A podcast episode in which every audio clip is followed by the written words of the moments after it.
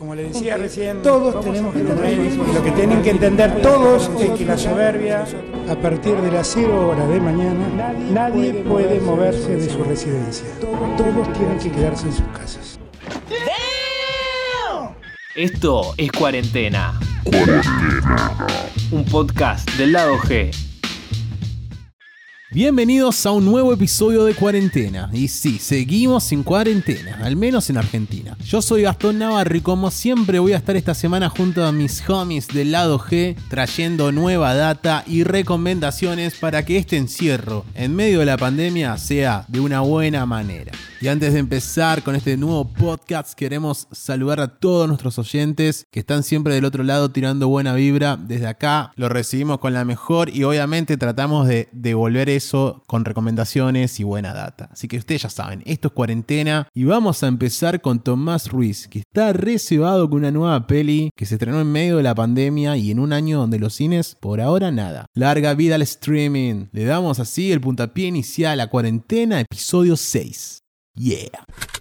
Amigas, amigos y amigues del lado G, Tommy Ruiz los saluda nuevamente para recomendarles en esta oportunidad una sola película que es de las que más me ha gustado hasta ahora en este fatídico 2020. La película en cuestión se llama The Host y está escrita y dirigida por Rob Savage, siendo este su debut en largometrajes después de una larga carrera dirigiendo cortos y otros proyectos menores a la media hora, por ejemplo. ¿De qué va esta peli? Bueno, son un par de amigas que se juntan a una sesión de espiritismo con una medium, con una psíquica o cualquier otra denominación que puedan encontrarle, y de buenas a primeras empiezan a pasar cosas raras a nuestras protagonistas. Ahora ustedes miran, Tommy, ¿qué tiene esto de nuevo que no hayamos visto antes en quichicientas películas de espiritismo o en actividad normal, por ejemplo? Bueno, en esta oportunidad la principal característica de esta película es que está filmada enteramente como si fuese una conversación de Zoom, en donde las protagonistas no están en la misma casa, no pueden irse a ver. Es el, en el contexto que estamos viviendo en el medio de la pandemia y ellas se relacionan a través de la pantalla. Ellas deciden contratar o hablar con esta espiritista y cada una desde su casa va a ir experimentando diferentes cosas que tengan que ver con espíritus. Por supuesto que esta película es analizable desde dos polos totalmente diferentes. Por un lado tenemos el terror, que está sumamente bien planeado, con buenos sustos, nunca te ves venir lo que va a pasar. Y por otro lado el tema del encierro y de cómo nos puede interpelar esto de usar Zoom para nuestras charlas cotidianas con amigos, que bueno, cada vez se hacen desear más y estamos ya casi que acostumbrados a verlos por la computadora. Siendo esas sus dos principales características, uno puede llegar a pensar de antemano que es otra de esas películas de la Deep Web donde nos hacen creer que las cosas pasan de forma misteriosa, pero al final está todo atado con hilos. Bueno, esta película se destaca por estar perfectamente coreografiado y sin ningún hilo suelto. Tal es así que yo personalmente me asusté demasiado y es más, quedé bastante paranoico porque encima la vi de noche y es de esa que si la ves de día pierde un poquito el misterio. Como dato adicional, si son de los que les interesa saber qué es lo que anda diciendo la crítica internacional de esta película, en la página Rotten Tomatoes, que es la página por excelencia que reúne las críticas de todo el mundo, con 37 críticas recibidas, tiene un porcentaje del 100% de aprobación, esto no significa que la película sea un 10, sino que todo el mundo que la vio la aprobó. Yo particularmente en Letterboxd, donde pueden seguirme, le puse un 5 estrellas de 5, así que saben más o menos cuánto me gustó la película. Si les gustan estas recomendaciones o no, pueden hacerlo saber a las redes sociales del lado G, tanto en Instagram como en Twitter, o si no a mis cuentas personales, Tomás Agustín R en Twitter, Tomás Ruiz 403 en Instagram y Tomek Ruiz con K en Letterboxd. Nos escuchamos la próxima y que estén bien. Seguimos en cuarentena, gracias Tommy por la data. Yo creo que por mi parte no voy a hacer ninguna llamada de Zoom en estos días, así que no cuente conmigo. Pero sí voy a presentar a la siguiente voz, que es la de Flor Calviño, en esta semana con doble recomendación en cuarentena.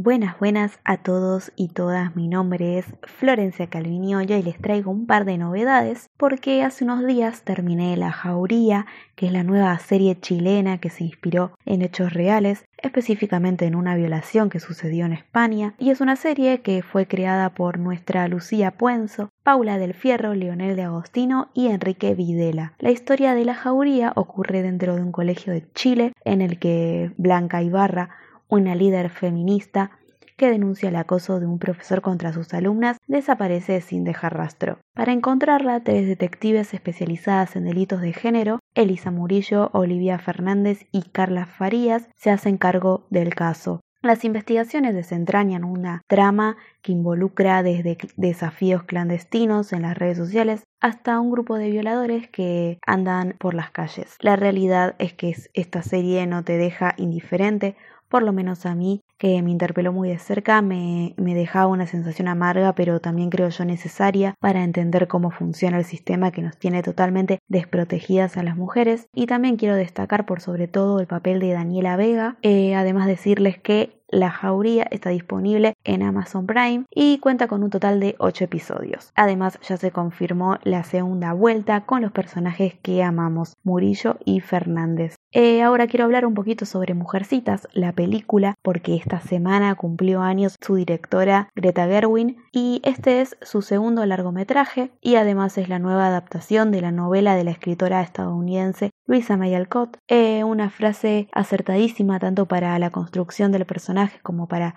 asentar una de las principales intenciones de Gerwin, homenajear a May y a su icónica heroína por haber sido fuente de inspiración de escritoras y también no escritoras. La gran diferencia de la versión de Gerwin es su estructura en la película porque la historia comienza prácticamente por el final de la novela y todo lo que vemos a partir de ahí son los recuerdos de su protagonista, desorganizados cronológicamente, eso también tiene su encanto en la película, un presente que se entrelaza mucho con recuerdos de diferentes épocas, pero también con un denominador común. A las hermanas se las muestra libres, ambiciosas, peleadoras, pero todas sueñan y tienen miedos, todas crecen y sufren y por primera vez verbalizan su situación y limitaciones como mujeres. Cabe destacar también la participación de Timothy Chalamet y lo que quisiera destacar también es que se nota mucho que esta película es dirigida por una mujer, por el entramado de detalles que conllevan y no hacen de esta producción una más. A todos sus personajes les otorga un distintivo y un valor especial por ser mujeres en una época con muchas limitaciones. Bueno, yo me voy despidiendo, pueden encontrarme en Instagram como arroba florcalvino con NO y nos vemos la próxima.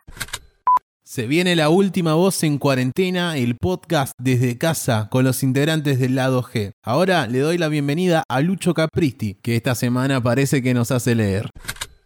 ¿Qué tal, podcast escuchas de El lado G? Luchito les saluda desde la comodidad de mi biblioteca personal para traerles tres títulos en esta cuarentena. Pero dejemos de hacernos los intelectuales y vamos primero con Gorda Vanidosa, un libro de Lux Moreno. Mientras que en la pandemia los medios de comunicación y redes sociales nos bombardean con ser productivos, con tener rutinas de ejercicio, dieta fitness y demás cuestiones que no nos surgen orgánicamente, Gorda Vanidosa relata en primera persona un ensayo sobre la obesidad, desnudando los mecanismos de discriminación que se ejercen directa o indirectamente en el mercado y en la cotidianidad. Y hablando de mercado, Adrián Audukowski les trae instrucciones para robar supermercados. Tranquilos, no estamos haciendo apología al delito, ya que es ficción, una que nos cuenta la historia de Franco, que tiene un método infalible para realizar dicho acto. Esto se convierte en un negocio a gran escala y termina en una vía de excesos bastante peculiares. En el medio podría haber una crítica a las cadenas que comercializan con el alimento, pero apenas es visible por la cantidad de situaciones desopilantes e inesperadas. Por último, pero no menos importante, llega lo que a mi parecer es el mejor libro de Julio Cortázar, La Vuelta al Día en 80 Mundos. En realidad, dicho libro homenajea a las influencias literarias de Cortázar mientras narra los nuevos desarrollos en el mundo de la música durante la década de 1960, el arte moderno como el dadaísmo y el surrealismo y la influencia cultural de los Estados Unidos en otros países.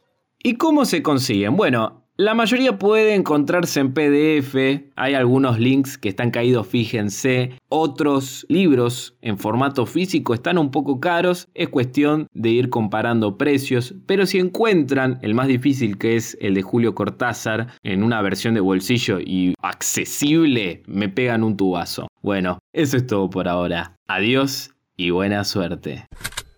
Muchas gracias Lucho por la data de esta semana y así cerramos el sexto episodio de Cuarentena, el podcast desde casa del lado G. Obviamente ya pueden encontrar este y todos los episodios de Cuarentena, como así también los de Lado G Podcast en tu plataforma preferida, Spotify, iTunes, Anchor, Google Podcast, you know, man. Además, este podcast tiene super fresh los videos conectados con lo que estamos recomendando. Na, na, na, increíble. Fíjate, chequea la data ahí en Instagram TV y en Facebook Watch. Super blessed. Este podcast cuarentena llega a su final. Si todo sigue así, nos encontraremos una semana más, semana 7, episodio 7 de cuarentena. Sin dudas, una nueva aventura que estaremos afrontando junto a mis compañeros y compañera del lado G Podcast. Y quizás metemos algún que otro invitado. A ver quién te gustaría escuchar en cuarentena, déjanos en los comentarios. Yo soy Gastón Navarro, me encuentran en Instagram como Badwit22. Les deseo muy buenas noches, muy buenas tardes o muy buenos días, depende cómo estás escuchando este podcast o viendo el video que ya te recomiendas un ratito.